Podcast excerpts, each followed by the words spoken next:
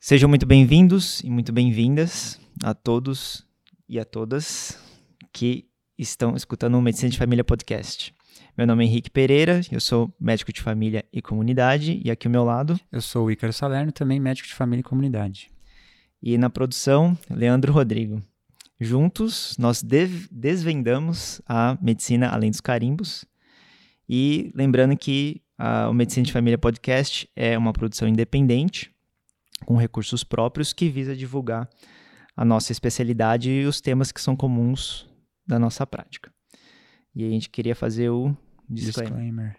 É, nada do que for dito aqui é, substitui uma consulta médica. Se você tiver qualquer dúvida de saúde, procure um médico, se possível, um médico de família.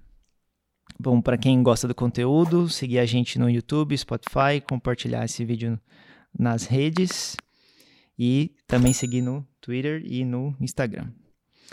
Então, continuando nosso quadro de convidados é, e convidadas, é, estamos aqui com a Aline, Aline Oliveira. E primeira coisa, gostaríamos de agradecer muito a sua presença aqui, que vai enriquecer nosso podcast com conteúdo, ajudar a divulgar a nossa especialidade e nossa prática. E eu queria falar um pouco da Aline, ela é formada, é, graduada em Medicina pela Faculdade de Ciências Médicas de Santos e especialista em Medicina de Família e Comunidade pela residência de medicina de família e comunidade da Universidade de São Paulo, a mesma que a gente fez. E Aline, gostaria que você se apresentasse da forma adequada e me fala um pouco da sua atuação profissional hoje. Bom, eu que gostaria de agradecer também é, o convite de vocês. A gente estava falando isso, né? Acho essa, essa iniciativa muito interessante para a gente também pensar sobre a nossa especialidade e divulgá-la. Uh, acho que é tarefa do médico de família também divulgar a especialidade, né? Por mais que a gente tenha já alguns anos aí, né, de, de, de história, uh, o que a gente faz, né, os nossos princípios, as bases, uh, ainda são, são desconhecidas. Então, a gente tem tá o tempo todo uh, reafirmando isso e eu acho que a ideia do podcast é excelente para isso. É, Bom, atualmente eu trabalho como médica de família no, no Sírio-Libanês, na, na saúde populacional. Também trabalho num, num outro uh, num outro serviço de saúde suplementar, um, um, um convênio novo. É, eu também trabalho no coletivo feminista Sexualidade e Saúde uh, e e também, enfim, aquela já não, não, para mais de falar de trabalhos, né? Mas é que são coisas que, que, se complementam bastante, enfim. E eu gosto muito de trabalhar, também tem isso. Ótimo. E para todos os nossos convidados, convidadas, Aline, a gente faz uma pergunta que é visando os alunos, né, da graduação, o pessoal que tem uma inspiração à medicina de família e comunidade. Então, é, você lembra do seu primeiro caso como médica de família e comunidade ou um caso que te marcou de uma forma importante? Foram muitos casos é, que, que, que, me marcaram mais. Acho que uma tarefa também do, do médico de família, né, e do, uh, do professor, né, eu já tive em alguns cenários de uh, acadêmicos também, é estar tá sempre refletindo, né, sobre, sobre esses casos, é uma pergunta bem interessante.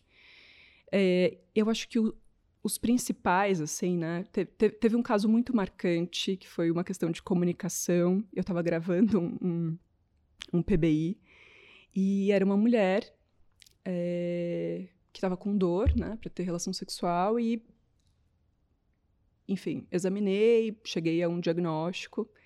E quando eu fui dar a devolutiva desse diagnóstico, é, a minha maneira de me comunicar com ela fez ela achar que eu estava fazendo um julgamento, né? E na verdade eu queria saber se ela estava tendo, se ela, enfim, se ela estava sofrendo violência. Eu queria entender, eu queria perguntar sobre violência. E ela devolveu que, enfim, estava muito incomodada com aquela situação e saiu da consulta. E aquilo me colocou para pensar de um jeito, assim, sobre, sobre a, a comunicação que eu nunca tinha parado antes para pensar, né? De, de como é, de como a gente precisa ler sinais, de como a gente precisa estar atento para tudo isso, né? Porque às vezes numa boa intenção a gente causa um, enfim, um problema enorme para aquela relação, né? Que eu nunca mais consegui, né? Eu estava na residência, eu nunca mais consegui é, refazer aquele, aquele vínculo, Mas é isso, né? Um, é, de, depois olhando, eu estava filmando aquela consulta, enfim, tiveram várias camadas de problema, mas poder estar tá o tempo todo uh, prestando atenção, né, nas nossas, no nosso não verbal, no não verbal das pessoas, enfim, eu acho que é essa lição que eu, que eu aprendi com esse caso, assim, né, de, e, e de parar para para refletir, né, que algumas falas, algumas frases podem ter, podem carregar um julgamento por si só, mesmo que a gente não, não tenha essa intenção, né? Então, como médicos de família e para favorecer esse vínculo, a gente tem que estar sempre muito consciente dessa, dessa possibilidade. Sim, exato. E aproveitando, Aline, o gancho que você falou assim do PBI, né? O que, que é esse PBI? Você falou que pode estava filmando a consulta, pode filmar a consulta. Qual é a finalidade? O que, que a gente, onde a gente quer chegar com isso, né? Uh, o PBI é o, o Problem Based Interview e é uma maneira, é um, um uma, sistema de. de é, é, uma ferramenta de avaliação, na verdade, uma avaliação que não dá nota, né, mas ela é uma avaliação formativa. Né, tem, tem uma diferença sobre isso. Né, sempre que a gente vai dar nota, a gente faz uma avaliação somativa, e quando a gente vai fazer uma avaliação que é para formação, que é para uh, eh, reflexão, a gente está fazendo avaliações formativas. Então, uh, esse tipo de, de gravação ele visa esse outro, esse outro lado, né, formar. Então, alguns lugares, e, e inclusive eu estou fazendo um, um, escrevendo um trabalho, um, um, projeto com, com o Gusso, o, o Carlos Campos também, o Luciano Nader, sobre a implantação do PBI na residência, na nossa residência, na residência da USP, nossa residência, residência da USP. E, e a gente está relembrando, né, pegando esse, esse gancho né, de como de como foi implementado, enfim, também no intuito de mostrar para outras residências como ele pode ser implementado e, enfim, como que, como que se deu no nosso cenário. Bom, mas a gravação, ela é essa ferramenta, então todos os residentes uh, no primeiro e no segundo ano gravam as suas consultas, enfim, em algum ponto aí da residência, e apresentam para um grupo. Esse é um grupo fechado, um grupo, enfim, dos residentes e dos facilitadores apenas. Ninguém ali pode falar sobre essa gravação, né, fora desse, fora desse grupo. Uh, essa gravação precisa ter uma autorização, um termo de consentimento do paciente que vai, que vai realizar. Então, aquilo precisa estar assinado, enfim. E logo após encerrar a, encerrada a atividade, a gente precisa, enfim, apagar esse, esse vídeo, né? Então, é, a gente discute nesse período aí, que pode ser de uma, duas horas, enfim, uh, trechos da consulta ou a consulta inteira. Então, nesse grupo, uh, a pessoa que traz a, a, a, aquele atendimento, né, apresenta e fala: olha, nesse dia é, eu estava me sentindo dessa maneira, eu estava atrasada com algumas consultas ou não, eu tinha acabado de chegar, era uma consulta agendada, já sabia que ia atender essa pessoa, enfim fala para a gente um pouco, um pouco sobre o cenário, e aí a gente começa essa, essa observação, né? E é uma. Eu acho que a principal riqueza desse, do, do PBI é a gente poder se ver, né? E refletir sobre a nossa prática. É uma coisa que eu, que eu repetindo já, mas é uma coisa que eu venho pensado muito, pensando muito, assim, na, no sentido de que é, é muito comum a gente, como médico, fazer as coisas no automatismo, porque a gente se acostuma a fazer aquilo.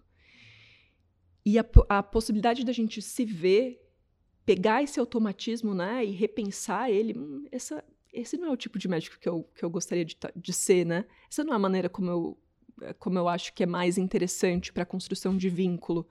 E aí você se vê, para, repensa, né? Também observa os outros, também aprende com essas discussões, enfim, uma ferramenta bem rica, assim, para aprendizado, para o treinamento, né? Uhum. Ah, com certeza. Eu, assim, na residência, a gente fez, né? Inclusive, você era uma das facilitadoras do nosso grupo.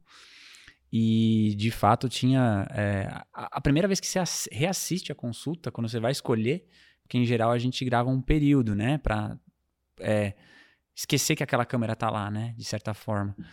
E aí, quando você vai escolher a consulta, quando é, a primeira vez que você olha, você já tem um choque, assim. Pelo menos na, na, na quando eu vi a minha primeira consulta. Eu falei, caramba. E aí você começa a perceber vícios de linguagem, é, coisas que você, posturais que você faz na hora da consulta. E que aí, e aí a, o fim da transformação, e que é muito legal, né? Que a gente. Eu, eu acho que todo lugar devia ter esse tipo de coisa. não só medicina de família, né? Como outras práticas também. Porque é, quando você é, vê o que as outras pessoas fazem, é, e às vezes você ficou meio inseguro, foi uma consulta que não foi legal, aí você vê que seus colegas também já tiveram problemas semelhantes. A forma como a gente costuma fazer o feedback também tem uma estrutura também, não é de qualquer jeito, falar, ó, você errou na parte clínica, né, tal. Não é esse o intuito, né, do PBI. O intuito é avaliar se eu tiver errado, você me corrija, por favor. É avaliar a parte de comunicação e toda a sua estrutura, né?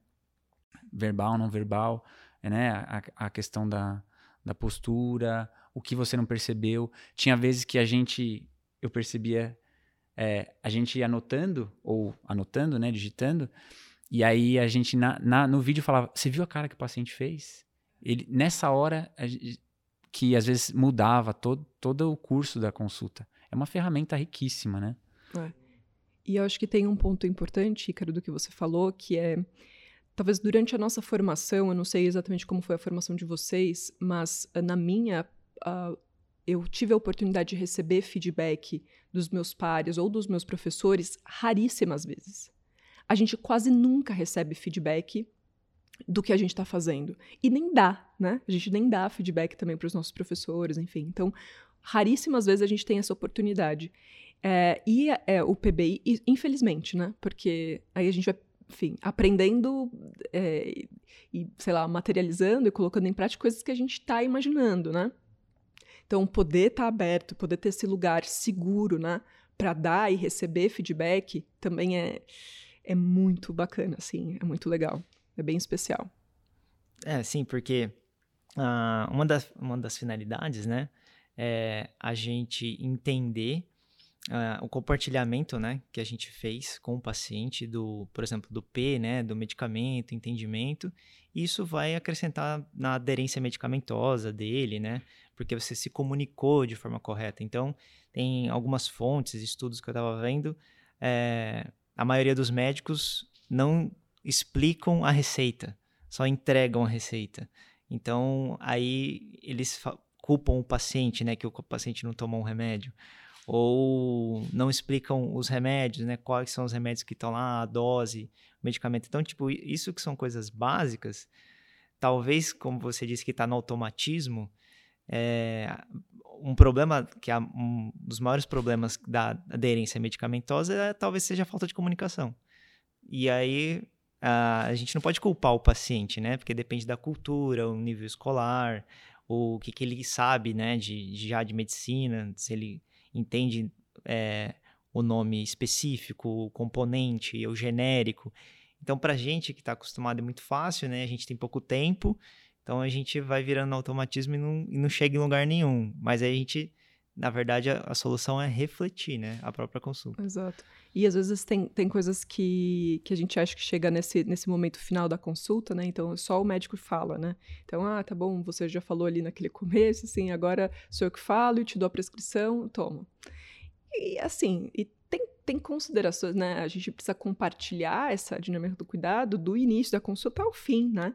Então, a, a, a, definição e a decisão sobre aquele tratamento, é claro, tem uma questão técnica, né? A gente entende que determinado medicamento vai ter que ser usado, mas tem preferências das pessoas, né? Quando a gente vai fazer, pedir um exame ou não pedir um exame, quando a gente vai orientar uma atividade física, bom, tem algumas limitações, né? Que, enfim, são coisas que precisam caber nesse momento final da consulta também.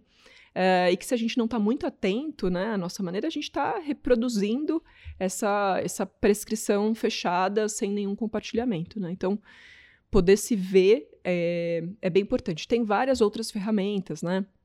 Tem gente que escreve narrativas, né, para pensar todo aquele aquele aquele momento da consulta, enfim, o acompanhamento, o vínculo, o não vínculo, enfim. É, tem, tem, tem consultas que não são gravadas por vídeo, são gravadas só pela, pela voz e depois compartilhadas. É, enfim, tem várias possibilidades aí de, de, de, abordar isso. Tem observação, né? Tem aquela outra, outra é, possibilidade de ter alguém, o COT, né? Ou tem outra pessoa observando a sua consulta. Ou tem gente que é, solicita cartas dos pacientes falando sobre a sua consulta. Então, por exemplo, é, o aluno numa determinada residência tem um portfólio, né? Então ele tem várias uh, várias ferramentas de avaliação ali, e uma delas é o PBI, a outra é receber, ah, durante a sua formação você precisa de 10 cartas de pacientes. Isso é bem interessante, uma coisa que a gente não faz, né? Mas enfim, tem várias ferramentas e todas elas falam disso, né? Que a gente precisa ter, dar feedback e receber esse feedback de, de como está a nossa consulta, de como é a nossa interação, né? Achar que a gente sai da faculdade sabendo fazer comunicação, interagindo e fazendo uma boa consulta, enfim, é, é irreal. É, e, e a, uma das grandes queixas, né, do médico de família é o tempo. Então, a, a, é o tempo com é muito pouco tempo para consulta com o paciente, 15 minutos, 20 minutos parece que nunca é o suficiente. E aí vem o encaixe, e aí vem o atraso, e a gente nunca consegue lidar com esse tempo, né? E uma das formas de reduzir esse tempo de consulta é justamente a comunicação, né? Porque a consulta ela tem um começo, um meio e um fim, né? E a gente vê que os médicos que não passaram por essa técnica de consulta, de comunicação, eles interrompem muito o paciente com a ideia de ganhar tempo. Né? Então ele vai faz uma lista de perguntas para negar um checklist para tentar ganhar tempo. Só que ele não entende que como a gente talvez no PBI a gente olha o tempo de consulta e consegue estimar o quanto o paciente falou, quanto a gente falou, quando a gente não interrompe o paciente, ele fala tudo o que ele gostaria em talvez em dois minutos e você ganha tempo, né? Não interrompendo o paciente. Então, o PBI mostra na prática que isso é eficiente. É aquela questão das perguntas fechadas, né? A gente sempre tá achando, não, eu vou ser muito, muito objetiva aqui, muito rápida. Ah, então, uma dor de cabeça começou quando? Mas uh, de, é de tal ou tal maneira? Enfim, você vai, não deixou a pessoa, ah, tô com dor de cabeça, ah, tá. E, e você vai perguntando, né? E se a pessoa fosse discorrer ali um minuto, dois minutos, olha, eu tô com uma dor de cabeça que começou semana passada, ela vem aqui na frente, ela me dá assim umas pontadas, enfim, na narrativa da pessoa a gente tem todas aquelas informações, né? Então não tem porquê a gente, é, assim, é um, é, é um tanto falacioso, assim, a gente imaginar que fazendo perguntas objetivas, né, é, a gente vai ter mais é, é, respostas mais rápidas, né? Fazer uma, uma, uma, consulta mais rápida.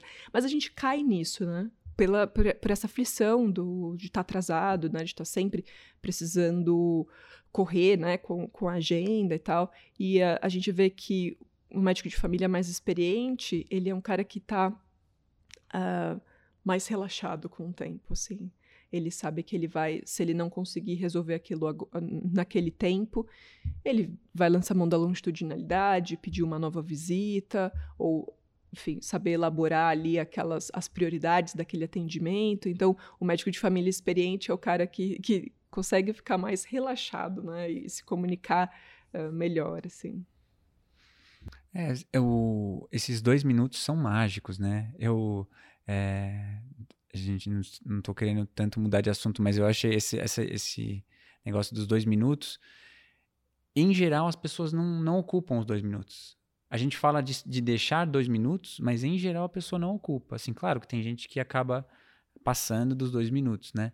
Mas assim, se você deixar, assim, soltar a caneta, bastou soltar a caneta e deixar a pessoa falar dois minutos, você já preenche todos, tudo que você ia perguntar de objetivo e eventualmente, quando você ficar na dúvida de um ou dois critérios para alguma coisa mais específica, você faz a perguntinha no fim, né? E de fato, né? Volta e meia eu me vejo me colocando em armadilha. Quando eu tô com o tempo apertado, eu me coloco na armadilha e tento e sempre dá errado, né? Mas eventualmente, né? Enfim, é, é um desafio também. Mas essa essa possibilidade, né, da gente poder é, se pegar nisso, né? É, é a ferramenta que a gente está estudando aqui, né? Então, você, você passou dois anos, a gente fazendo essa, essa, essa argumentação, enfim, conversando sobre isso, vendo a consulta, né, uns dos outros, entendendo que essa era uma uma dinâmica importante, enfim. Então a gente está num processo uh, contínuo de repensar isso, né? O que não dá é para parar de, de, de, pensar sobre isso, né? Sim, exatamente. E o que eu achei mais incrível quando eu comecei a gravar as próprias consultas MV, eu tinha uma grande dificuldade entre olhar para o paciente e prestar atenção na linguagem não verbal e não escrever no prontuário para fazer o gathering, né, colher as informações, ou eu escrevia no, no teclado ou na caneta e não olhava para o paciente e perdia a linguagem corporal. Aí era uma angústia tão grande, mas com, é só com o tempo que você vai pegando a palavra-chave. É, você já pode dar uma olhada no prontuário anterior, né, para completar o episódio de cuidado que o paciente está vindo.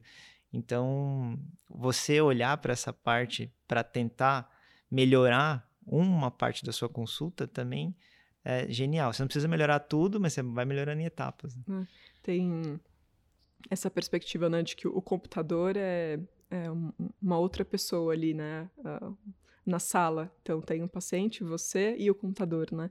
E muita gente só foca naquilo, né? No computador, perde totalmente essa outra dimensão. Uh, e, e, agora eu tenho refletido um pouco sobre a, as teleconsultas, né? De como isso ainda muda mais mais uma vez a, a, essa dinâmica, né, de prestar atenção, de, enfim, você está vendo ali o rosto da pessoa, não está vendo um cenário maior, claro, você está vendo ela em casa, o que, o que é bem diferente também, né, está vendo às vezes a interação dela com alguém da família, mas enfim, também tem essa essa essa dinâmica da gente parar, escrever, né, prestar atenção, bom, como fazer essa relação, fazer tudo tudo ficar organizado na mesma no mesmo local, né? Então, ah, vou escrever isso daqui, né? Enfim, ah, pode ir me contando, eu tô eu tô ouvindo, só tô digitando aqui, enfim, você, a gente vai podendo Sim. colocar uhum. na nossa prática algumas estratégias. É, a, a, a minha, uma das minhas grandes dificuldades também era escrever a receita, né? Então, você começava a escrever, o paciente começava a falar um outro S. Aí, quando eu comecei a falar assim, só um minutinho, vou terminar sua receita, a gente já volta. Pronto, tipo, resolveu um problema que você consegue só notar depois que você vê onde está o problema, né? Não era nada muito complexo, né? E uma coisa que eu me, me pego fazendo muito é, às vezes, numa, numa consulta que eu tô mais ansiosa, seja por conta do tempo, ou do tema, enfim, coisas que, que mobilizam aí, é, a gente fica mais ansioso, a gente fica mais angustiado. Então, aquilo, a, aquela consulta tá causando alguma coisa, hum, você quer acabar rápido, você, enfim, é, é isso, é aquela cilada, né, Ícaro? É aquilo enfim, ah, não, deixa. Eu tô, eu tô me sentindo assim, então tá bom, deixa eu relaxar, deixa eu entender melhor aqui o que, que tá se passando é, e reforçar isso, né? Olha, espera só um momentinho, eu já vou, já vou te ouvir, deixa eu terminar isso daqui, tudo bem a gente falar sobre essa questão? Ou, hum, hoje eu, eu acho que eu não vou conseguir falar sobre isso, vamos começar uh, esse tratamento agora e a gente marca um, um novo atendimento? Uh, poderia ser assim, eu fico preocupada com o, meu, com o tempo agora da nossa consulta que está terminando, enfim, né? Não tem problema falar sobre essas coisas, né? Mas a gente coloca limites, assim, né? De que, nossa, eu não posso falar sobre tempo de consulta com o paciente. Bom, isso pode gerar embates, né? Sempre pode.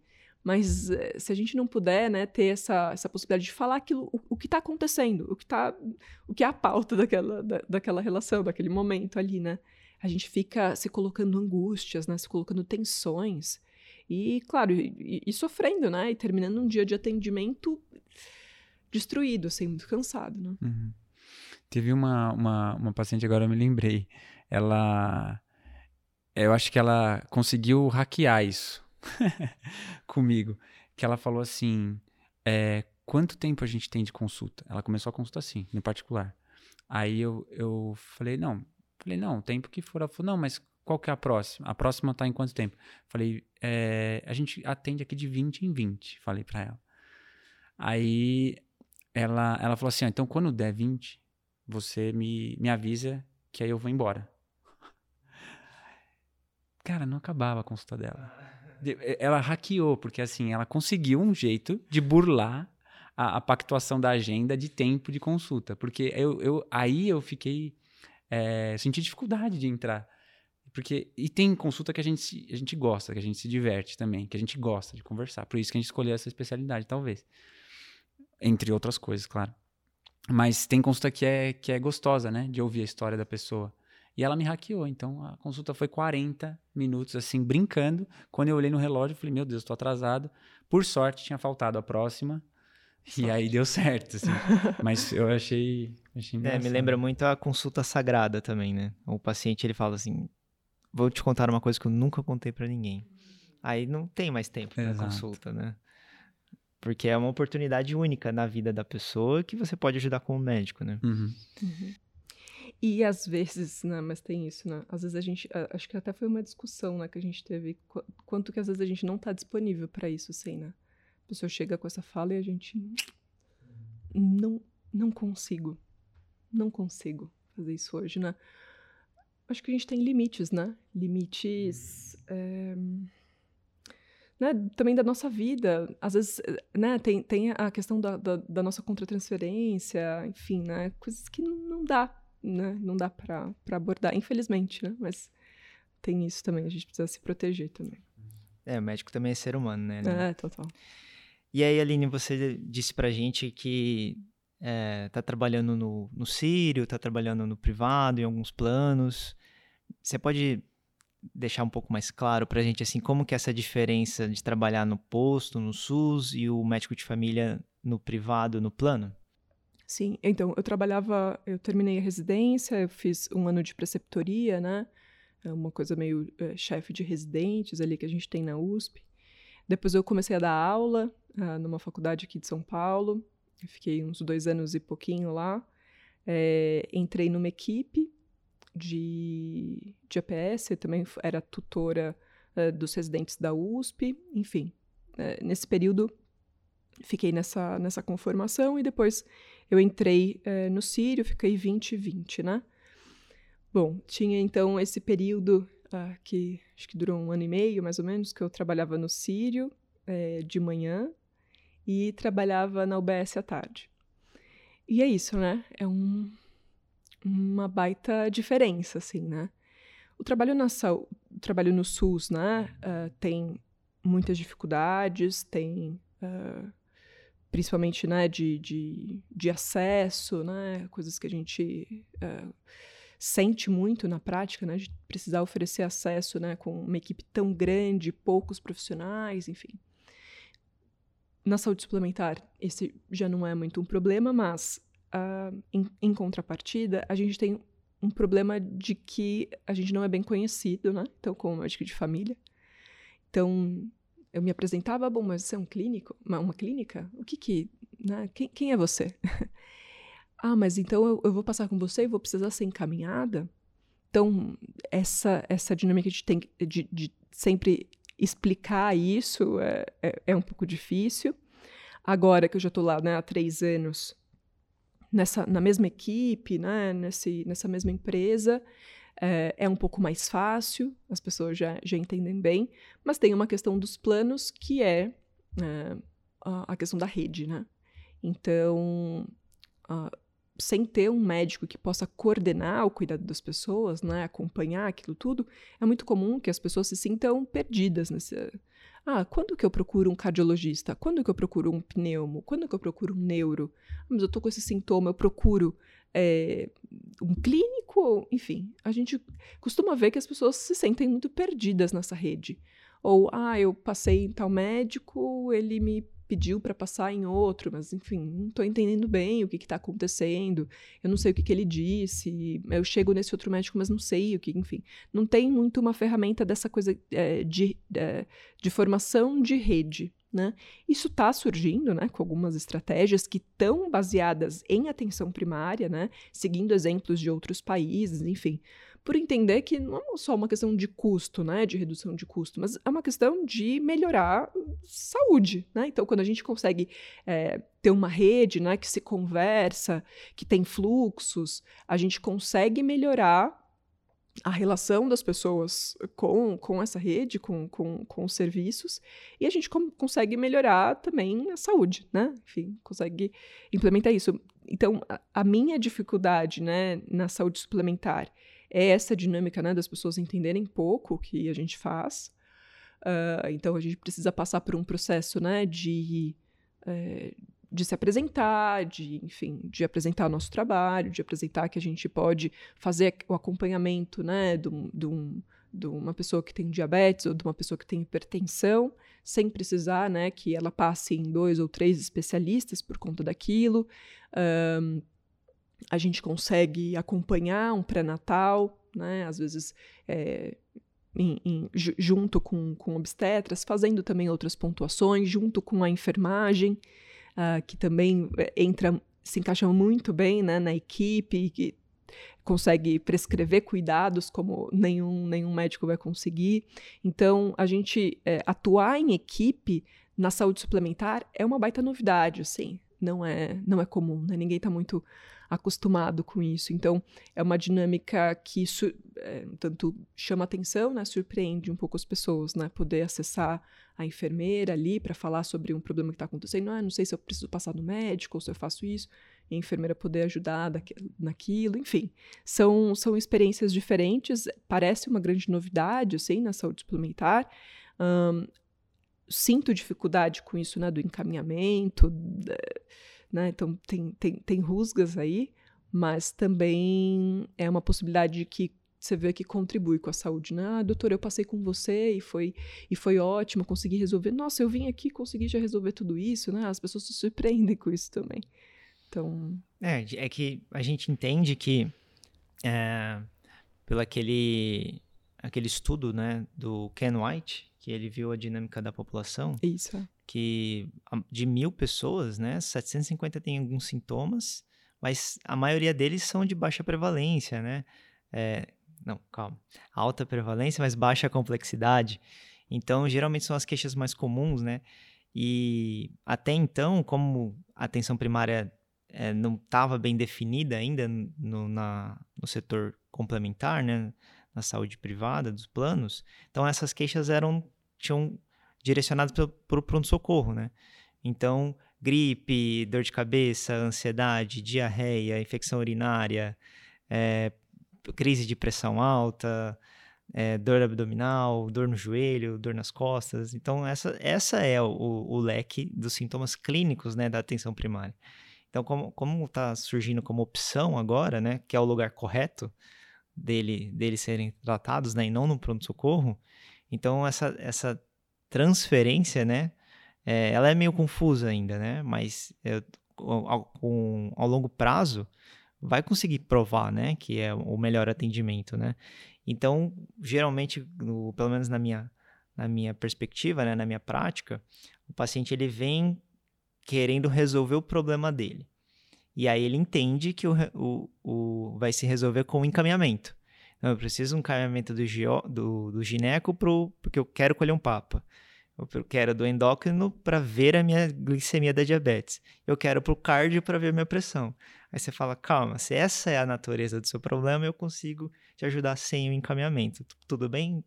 Fica confortável? Se sente contemplada? E sim. Então, Exato. tipo, essa é a parte que a gente está mostrando, né? Que não precisa fragmentar o paciente se existe um médico capacidade, com capacidade, habilidade, especialidade médica para resolver isso. E é claro que, às vezes, a gente precisa mesmo né, da, da ajuda do especialista, e aí poder. Uh, tem uma dinâmica, né, de quando a gente encaminha um paciente, então a gente faz aquela aquela carta, né, de referência, enfim, a gente espera uma resposta também, né? E às vezes na rede, bom, também também no SUS, né, é muito raro a gente conseguir uh, respostas, né, muito muito, muito difícil. Mas na rede suplementar, às vezes, enfim, na saúde suplementar também, né? A gente ainda tem essa dificuldade. Então, a gente passa por um, por um processo que é. E agora, nesse novo plano que eu estou trabalhando, né? Que os médicos que estão na, na, na, saúde, é, no, no, no, serviço secundário, eles. É, foram é, fizeram reuniões com as médicas de família que estão atendendo lá, né? Então eles sabem para quem que eles vão responder sobre aquele paciente, então que a gente vai precisar disso. Alguns planos estão fazendo inclusive o pagamento só depois da contrarreferência. É, enfim, pra, pra, porque essa é uma, a dinâmica da rede é o que é, é o que que faz sentido, assim, né, nesse cuidado em saúde. Então, se a gente não consegue constituir uma rede, a gente só está né, catando milho, assim, né? Essa é a verdade. A impressão que dá é que o bom, o, é a impressão que eu tenho, né? Que o bom especialista focal, ele não quer ficar com esses casos, né? Até uma fala do Gusso, quando ele veio aqui no, no nosso podcast, é isso. Nos outros países, o, o gastro não quer ver gastrite, o dermato não quer ver micose. O, o ortop não quer ver dor nas costas, é. que é melhora com anti-inflamatório, bolsa de água quente, fisioterapia, né? É, só que assim, acaba que na, a, as pessoas cansam também, né? Imagina uma, uma tô olhando agora pelo lado do, do especialista focal. Imagina uma, um dia dele de consulta só com paciente difícil, difícil no sentido de doenças que demandam uma. Só que é a especialidade dele, né? Que demandam muito, né? É muito fácil você é, tratar uma queixa de uma, uma artrite, é, pedir um monte de exame e aquela artrite não leva a nada. E você é, meio que.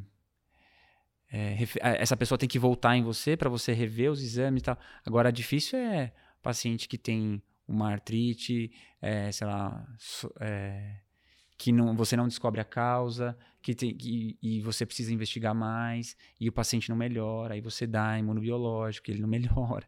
E aí, o, por exemplo, no, no, caso da reumatologia, o reumato que compra uma dessa, nossa, cara. Agora, para ele, às vezes ele tem que ficar tendo alguma uma carteira dele com pacientes mais tranquilos, digamos assim, né? Ou, ou, que talvez pacientes muito complexos não, não preencham né, todas as vagas, e às vezes, enfim, também fazer isso. Eu acho que é, tem, claro, tem, tem questões da dinâmica, né, da, da, do, da organização da, dos serviços de saúde, também tem questões corporativistas, claro, né, Pro, é, é possível que tenha, mas acho que a gente poder, né, pra, pensando no que, no que é melhor para o paciente mesmo, né, ir para esse especialista, né, então o, o, médico de família fazer esse meio campo, né, de, ah, quando que, é, é interessante eu já, então, então consigo conversar com o ortopedista, preciso te encaminhar esse paciente, isso é cirúrgico, né, ah, não, olha, faz, faz tal exame, faz a fisioterapia, se não melhorar, vamos ver esse exame, enfim, você consegue organizar aquele cuidado de uma maneira muito é, muito mais orgânica, assim, né? Sem, sem gerar também tanta ansiedade para o paciente, né? Eu penso na minha realidade agora, se eu tiver que, cara, se eu preciso parar para ir no médico, eu preciso parar pra... Nossa, não cabe muito na, na, na, na, minha, na minha agenda, assim, né? É um tanto desgastante, assim, você ficar é, pesquisando tudo isso, enfim. Então... É, o Stephen Sperling estava aqui em outros episódios, né? Ele falou assim em relação ao encaminhamento, né? Antes desse encaminhamento para o especialista focal, que é a troca de responsabilidade, né? Você está delegando a responsabilidade para outro médico para esse episódio de cuidado. Antes dessa troca, cabe o matriciamento, né? Que é uma consultoria do especialista que vê aquele caso com as informações que o médico da atenção primária colheu e com essa, esse, esse pequeno olhar, essa pequena já traz uma conduta resolutiva. Eu lembro de uma experiência que eu tive, eu tava, eu fiz estágio na, na residência, a gente tem essa possibilidade, né, de fazer estágios externos. E eu fui para vários lugares, assim, né? Eu fiquei morando na moradia dos residentes um tempo, eu dava plantão, juntei dinheiro, enfim. Aí eu fui para a Índia, fui para a Austrália e fui para a Espanha. E quando eu fui para a Austrália, é, lá o serviço de saúde, enfim, as clínicas elas são privadas, né? E os pacientes uh, pagam uma, um, um, X pela consulta e alguns exames são cobertos pelo, pelo, pelo sistema de saúde e tal. Mas, enfim, então eu, eu vi coisas bem interessantes. É, quando um paciente precisava ser encaminhado, ele é, só não, não pagar, ele não tinha como acessar o especialista, né? Eles não têm como acessar o especialista sem encaminhamento do médico de família. É, e a dificuldade do médico de família ali é porque os especialistas é, mandavam contra-referências muito grandes, muito descritivas, e era meio pesado ler aquilo tudo durante a consulta. Então era uma página inteira assim, e o médico. Tem, que grande aqui, né? Eu ficava, nossa, que inversão, né? Que, que, que, problemão, assim, né? Ter uma resposta. E todo elogioso ao médico de família, assim, não, achei essa conduta é, dessa maneira, fico pensando, se ele não melhorar dessa maneira, a gente pode pensar em tal e tal coisa. É, se for necessário, eu posso ver o paciente sem problemas, por favor, me referencie, enfim. Né, toda é uma dinâmica uh, que foge tanto da nossa realidade, né, que me, me, me chocou assim naquela, naquela circunstância. Foi bem interessante. E aí, Aline, você falou que também está trabalhando no coletivo feminista, né? Você me fala um pouco melhor da, da dinâmica do coletivo feminista? É um lugar público, um lugar privado? É uma ONG? É particular? É, atende plano? Como que é? O coletivo feminista é uma ONG.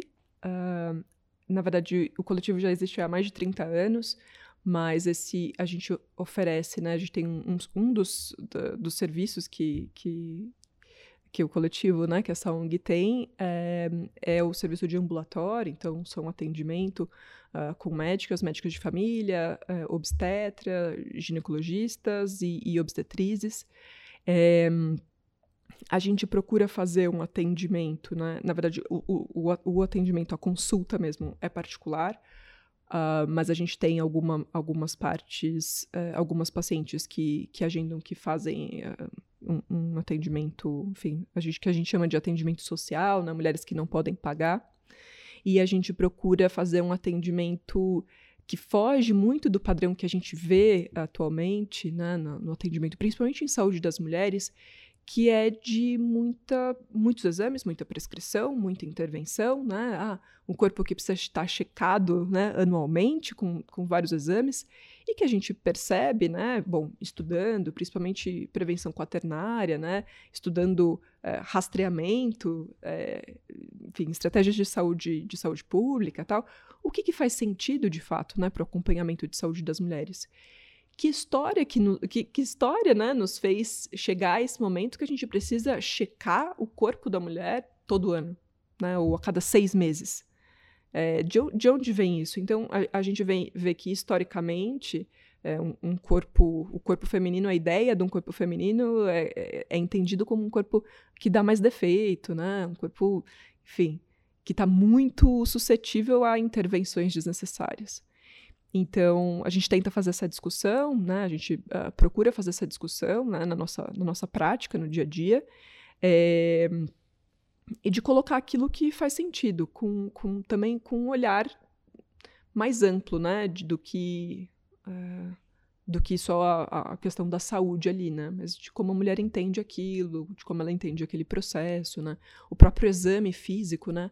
Um exame que, que aproxima as mulheres né, do próprio corpo, que, que, uh, que orienta ela a olhar também né, para o próprio corpo, que orienta ela a olhar, uh, a sentir né, a mama. A gente não tem essa recomendação, claro, de, de, de do, do, toque das mamas, dessa avaliação, mas é, um, é, uma questão de conhecimento do próprio corpo. Né? A gente entende a dinâmica da medicina, é uma dinâmica é, que afasta a gente do, do, do, conhecimento do nosso corpo, né? Uh, as pessoas no geral. Então, os médicos têm um domínio sobre aquela situação. E, e falando em saúde das mulheres, é isso, né? O médico ou a médica está ali, né, fazendo um exame ginecológico, observando e a mulher afastada, né, de trás, sem, sem ver nada, sem, né, há uma quebra entre o que o médico vê e o que o médico não vê. E é muito revelador, é muito é, é revelador assim para as mulheres, né? Então, quando a gente, o ato de oferecer um espelho para que você possa ver o seu, o seu o, o, acompanhar o seu exame, eventualmente olhar sua vulva e ver o colo do útero, enfim, é de uma realização assim para as mulheres. E eu falo por mim, né? Quando eu pude ver o meu também, né? Não era uma prática assim no consultório que eu ia. E, e, e as mulheres se surpreendem, nossa. Eu, eu lembro muito de uma mulher que ela falou assim: demorou 44 anos para eu conseguir ver o meu colo do útero. E isso, assim, e, e os médicos sempre viram, assim, né? Então, essa, essa dinâmica de uma reaproximação com o próprio corpo, né? Com a própria dinâmica, assim. Então, é isso que a gente tenta é, pro, propor, né? Para as mulheres. É, a, a Nath Cardoso estava aqui, né? Falando da saúde das mulheres pela perspectiva feminista, para dar uma uma outra visão, né, do, menos mecanicista, né, que na verdade, o, o, a consulta médica é o encontro, né, entre duas pessoas, né? Então, não, a, a, nós precisamos ter técnica, né? Nós temos que ter, ter referência, né, do que a gente está fazendo. É, mas também a consulta pode ser algo mais é, delicado, confortável, sem julgamentos, né? Sim. Isso não é uma coisa que precisa ser feita numa ONG, né? Numa ONG feminista. A gente leva isso, né, pro, pro atendimento. Pro, o meu atendimento fora do coletivo também envolve dar um espelho, uh, na UBS também, né? Enfim. E tem, tem talvez tenha percepções diferentes, né? As mulheres que procuram o coletivo já procuram com um viés um pouco diferente, né? Já estão, eh, no geral, uh, pro procurando esse tipo de atendimento e às vezes fora daquele ambiente a gente surpreende muito as mulheres propondo aquilo. Algumas também não estão interessadas nisso e também está tudo bem, né? Mas essa essa isso pode expandir a maneira como a gente né, faz uh, atendimento com mulheres, né? Então, tem, tem eu, mulher, fazendo atendimento com uma mulher, mas tem homens fazendo atendimento com, com mulheres. Enfim, como a gente aproxima né, essas, essas pessoas, a gente deixa de ser essa, de, de colocar essa, essa separação né, grande entre, entre um médico e, e uma pessoa ali, principalmente uma mulher, né? Acho que a gente também, não sei se é, pensei a gente comentar é, sobre a parte acadêmica. Não sei se você. Era isso que você ia falar? Uhum, é. Manda ver. É, que você fez mestrado, né? E acho que a gente até não comentou na, na, na apresentação, mas você pode falar um pouquinho? Você ah. fez tanta coisa fora, né? É, que... é verdade. O que, que é esse mestrado? Então, eu eu estava falando, né, quando teve aquele período da preceptoria e eu comecei, eu entrei numa faculdade para dar aula, a gente vê que poucos médicos de família entram, né, para essa parte acadêmica. Agora cresce um pouco mais, felizmente, isso, né, mas eu, na, na minha faculdade, uh, eu tive aula com um médico de família. Assim, né, você vê que não, não, não tinha muito, assim, né agora que, que começa mais. E, enfim, me interessei pra, pela, pela parte acadêmica queria fazer um mestrado, mas não sabia bem o tema, enfim. E aí tem um mestrado é, do Canadá, de uma universidade que chama Western Ontario, uh, que é um mestrado que eu já tinha conhecido porque o Gusso fez um mestrado lá. E é uma universidade uh, que o William McQueenie, que é um do, dos, das bases teóricas aí, né, filosóficas talvez, da medicina de família, Uh, trabalhou, né, durante boa parte da vida, né, ele, ele é inglês, mas é, imigrou para o Canadá para trabalhar lá, e se formou esse grupo, e é o grupo uh, que, que escreve, né, o método clínico centrado na pessoa, é, enfim, então os professores eram né, pessoas já, já muito gabaritadas, assim, né, e, e conhecendo a dinâmica, e, e aí no Canadá, para explicar um pouco melhor, né, é, o mestrado é de uma maneira um pouco diferente.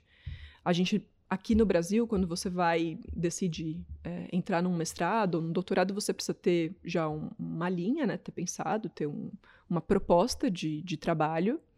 Uh, de escrita já, então aí você faz a prova, né, entra em contato, faz a inscrição ali para o mestrado, uh, os professores, né, quem estiver na, na, banca ali, vai avaliar, tá, essa, isso se encaixa com as nossas linhas de pesquisa, enfim, você também pode conhecer algum professor é, que, que, de um tema que você se interesse e se aproximar dele, depois no, no, outro ano entrar, mas enfim, você faz uma inscrição, isso para as universidades é, públicas, né?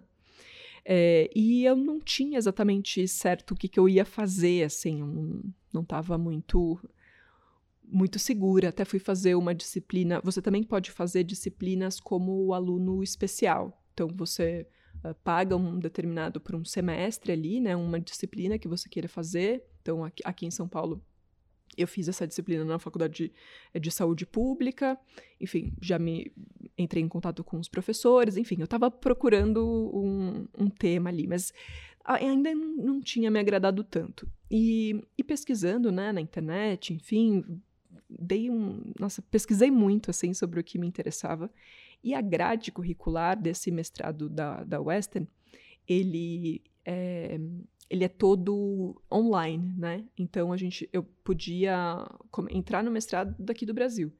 Tem alguns períodos por ano, né? Na verdade, um período em setembro que a gente uh, vai presencialmente. agora nem, nem vai, tá, tá online também esse período, né? Por, por motivos óbvios. Mas a gente uh, faz, faz essa imersão presencial por duas semanas e depois todo o restante é online. Então eu ia poder continuar trabalhando com coisas que eu estava muito feliz de estar tá trabalhando, não ia precisar sair, uh, ia poder conhecer né, como que funciona um mestrado fora. Então apliquei lá, entrei e a tese, né, o seu tema de pesquisa, você só começa a pensar depois que, termina o, que terminam os créditos das, das aulas. É, é, o contrário daqui, né? Que a gente entra já com a, nossa, com a nossa proposta de pesquisa, que, claro, pode mudar um pouco né, ao longo do tempo, mas geralmente não muda tanto. É, então, depois que eu terminei os créditos, é que eu comecei a pensar na minha tese, que é agora o que eu tô, o que eu tô trabalhando, Uh, mas sim, eu achei, eu achei as aulas assim muito, muito interessantes. Na verdade, são fóruns de, de discussão. Então a gente tem esse momento inicial. Lá no primeiro ano eu fiz uma disciplina de, de metodologia de pesquisa, é, que foi bem densa, assim. Então a, a gente teve essas duas semanas lá e depois ao longo desse, desse semestre a gente foi entrando em, vários, eh, em várias metodologias diferentes. E para cada metodologia tinha um, um pequeno trabalho para a gente fazer. Então, foi um semestre que, assim, a cada um mês eu estava produzindo alguma coisa diferente. Foi muito denso, era muita coisa para ler. E eles têm um nível de, de, de cobrança. Uh, enfim, eles são muito amáveis Uh, mas eles me cobravam também, né? Então eu estava trabalhando em vários lugares, não consegui, assim, todos os meus fins de semana, os meus períodos à noite eram pra, eram dedicados para o mestrado, assim, eu não estava fazendo nada fora isso, assim, eu não saía mais porque estava muito denso.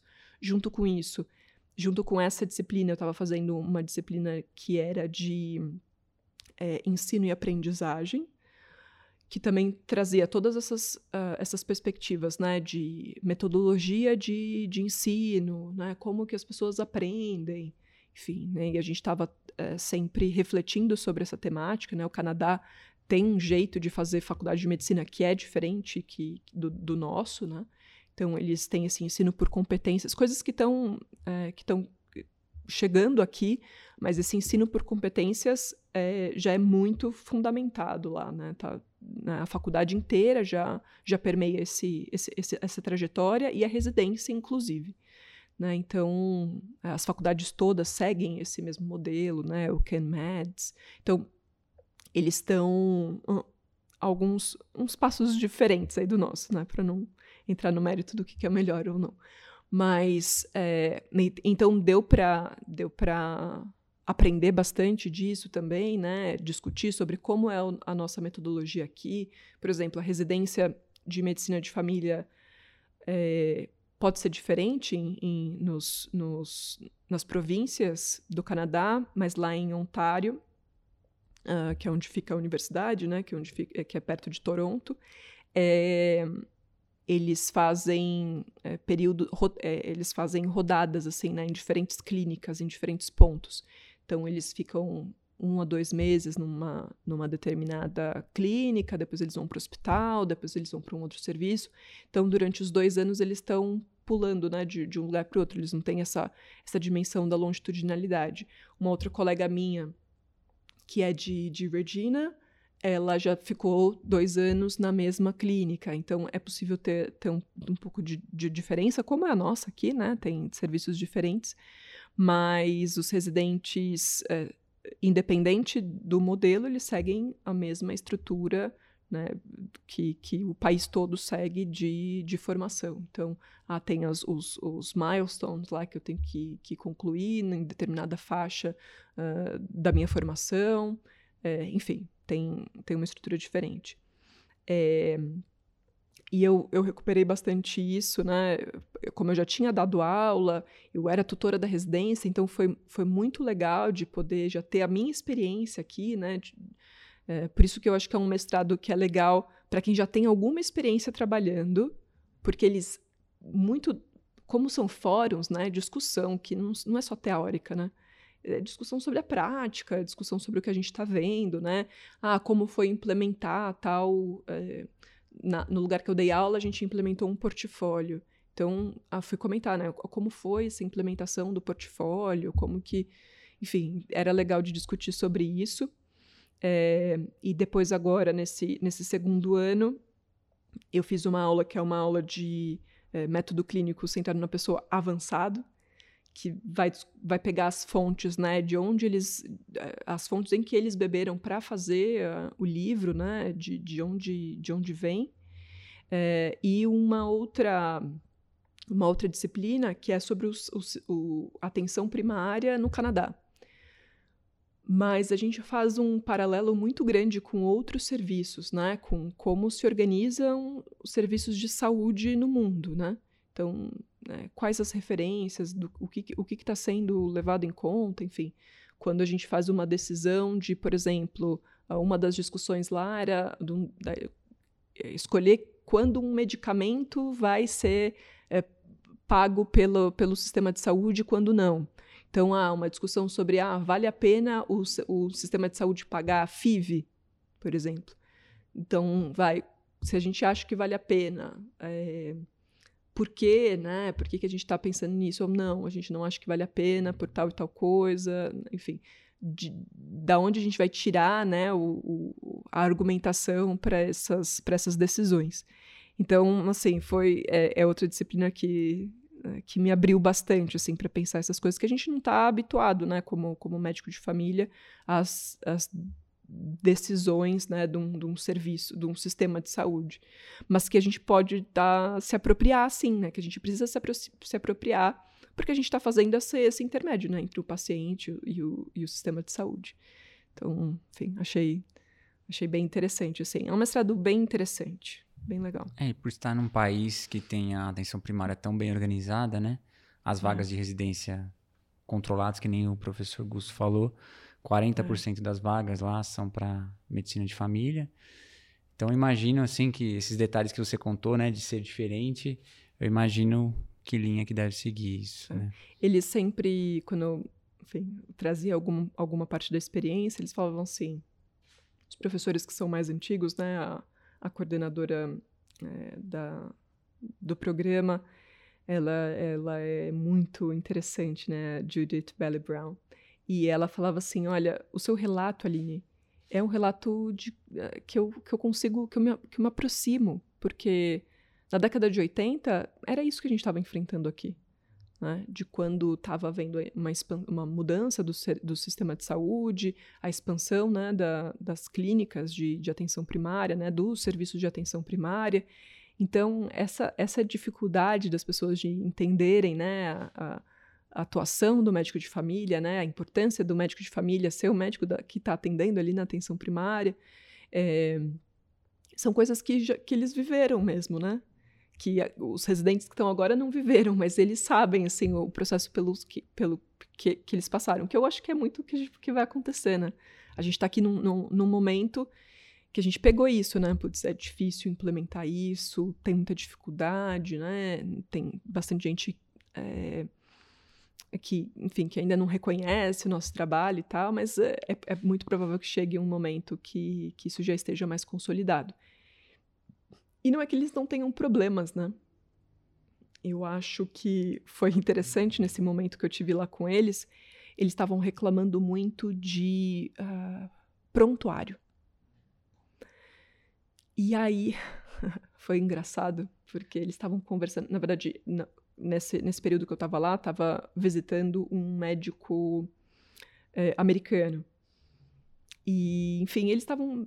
Eles compartilham bastante né, sobre essa dinâmica, claro, com um sistema de saúde completamente diferente, mas é, da, da, da, coisa do prontuário, né? Do, do, da tecnologia do prontuário, eles estavam reclamando muito sobre, sobre aquilo. E eu pensando, né? Na verdade, a minha experiência até, na, até aquele momento era muito de um prontuário no papel, na UBS, e de um prontuário no, no outro trabalho, que, enfim, que atendia as minhas necessidades de colocar aquilo, de digitar aquilo. Mas não me atendia às necessidades de recuperar informações, de fazer gestão de clínica, de, enfim, não, não conseguia fazer nada com aquilo. Né? E, e aí eles, com essa, com essa dinâmica de, de discutir, né, muito aprofundadamente, o que, ah, o prontuário tal faz tal e tal coisa, mas eu consigo... Porque como são os médicos que gerenciam as próprias clínicas, eles precisam saber, eles precisam estar muito, uh, muito, muito apropriados da gestão de clínica, né? Da quantos pacientes eu estou atendendo que são diabéticos, que são hipertensos, quanto que estão os exames deles, como que está essa, né, eu estou conseguindo oferecer acesso, eu não estou, quanto tempo um paciente consegue agendar, não consegue, enfim, eles precisam tá, ter muito bem os dados e, enfim, e ter um prontuário, ter um sistema de informação que consiga trazer isso para gente, nossa, é tão, tão raro assim, né? A gente não consegue bem, e nem os canadenses estão conseguindo, né? Eles também estão patinando com isso.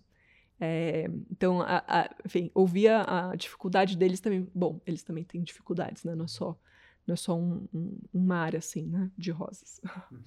E você está no final do mestrado, Aline? É, eu, eu gostaria de estar, tá, mas é, eu começo a escrever a, a tese agora e preciso apresentar lá. É, eu estou programando aí um período de um ano para isso. E qual é a sua tese? Então, eu, eu vou falar sobre é, saúde das mulheres, mas principalmente num viés de, da diferença que tem de estudos uh, e de conhecimento científico é, em doenças cardiovasculares ou, ou em diabetes, né, em saúde das mulheres.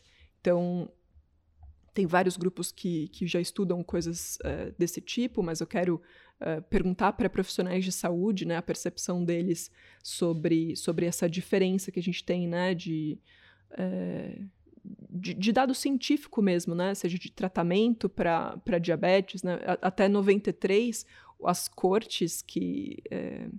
de, de, os ensaios, as cortes não, os ensaios clínicos de, de, de medicamento para enfim, para vários tratamentos, né, de doenças cardiovasculares ou de diabetes, não incluíam mulheres, né? Era all, assim, não incluíam mulheres. Isso é tão chocante, né? E eu, eu não sabia disso. E, e depois de 93 se, se estabeleceu que mulheres precisavam estar inclusas, mas elas não são a maioria dos estudos, né? Elas não são a metade do, da população estudada. Então, será que, será que essa diferença é, de estudo uh, corrobora para que a gente tenha uma, uma, uma taxa maior vai, de, de, de, mortalidade por doenças cardiovasculares em mulheres diabéticas. Enfim, estava pensando um tanto sobre isso. Então vai. É, é por aí. Tá certo. Aline, é, se você fosse resumir o, o episódio de hoje, qual é a mensagem que você gostaria de deixar para quem está ouvindo a gente? Um, ah, que pergunta difícil. Mas eu acho que o que eu, o que eu venho pensando muito é que o médico de família, bom, todos os médicos, mas acho que a nossa prática, como envolve uh, uma diversidade muito grande de temas, de pessoas, né, de perfis, de população, acho que a gente precisa estar disposto a estar tá o tempo todo refletindo sobre o que a gente está fazendo. E eu acho que é isso que, que do que a gente conversa, né? Acho que tudo é reflexão sobre a prática, tudo é reflexão sobre a gente mesmo, né? Sobre a, nossa interação, enfim, sobre a nossa comunicação, principalmente. Então, acho que é isso que eu, que eu, que eu deixaria, assim, de, de final, a, a, a abertura, né? Que o médico de família tem que ter para estar tá o tempo todo, nunca mais parar de refletir sobre a própria prática. Bom, o episódio vai se encerrar por aqui, mas e nunca esgotado, né? A gente nunca tem tempo para falar de tudo que nós gostaríamos, então fica para os próximos encontros. Gostaríamos de agradecer muito a sua presença, Aline. Obrigado por estar aqui, enriquecer o nosso podcast. É, para falar um pouco mais, né, da medicina de família, não, ela não só gira em torno minha e do Ícaro, né, que a gente fala, fala, tava falando mais, então é muito importante trazer outras pessoas para falar dessa, da, da realidade de cada um, porque o médico de família é, ao longo da carreira, né? Vai para um lado mais de gestão, outro mais assistência. Tem gente que inventa podcast para fazer, né? é, mas obrigado pela mensagem, também concordo com você. Uma das nossas habilidades é a reflexão, né? De, do próprio processo e ter a humildade, né? Perante essa incerteza que está no futuro da telemedicina, que podem mudar protocolos e a gente tem é, essa habilidade de falar, não, tudo bem, estava fazendo uma forma, agora eu vou fazer de outra, porque eu achei mais coerente, é melhor para o sistema, é melhor para os pacientes. Então, obrigado mais uma vez. Até a próxima. Obrigado, Aline. Nada, Tchau, o prazer é meu. Tchau, tchau. Tchau.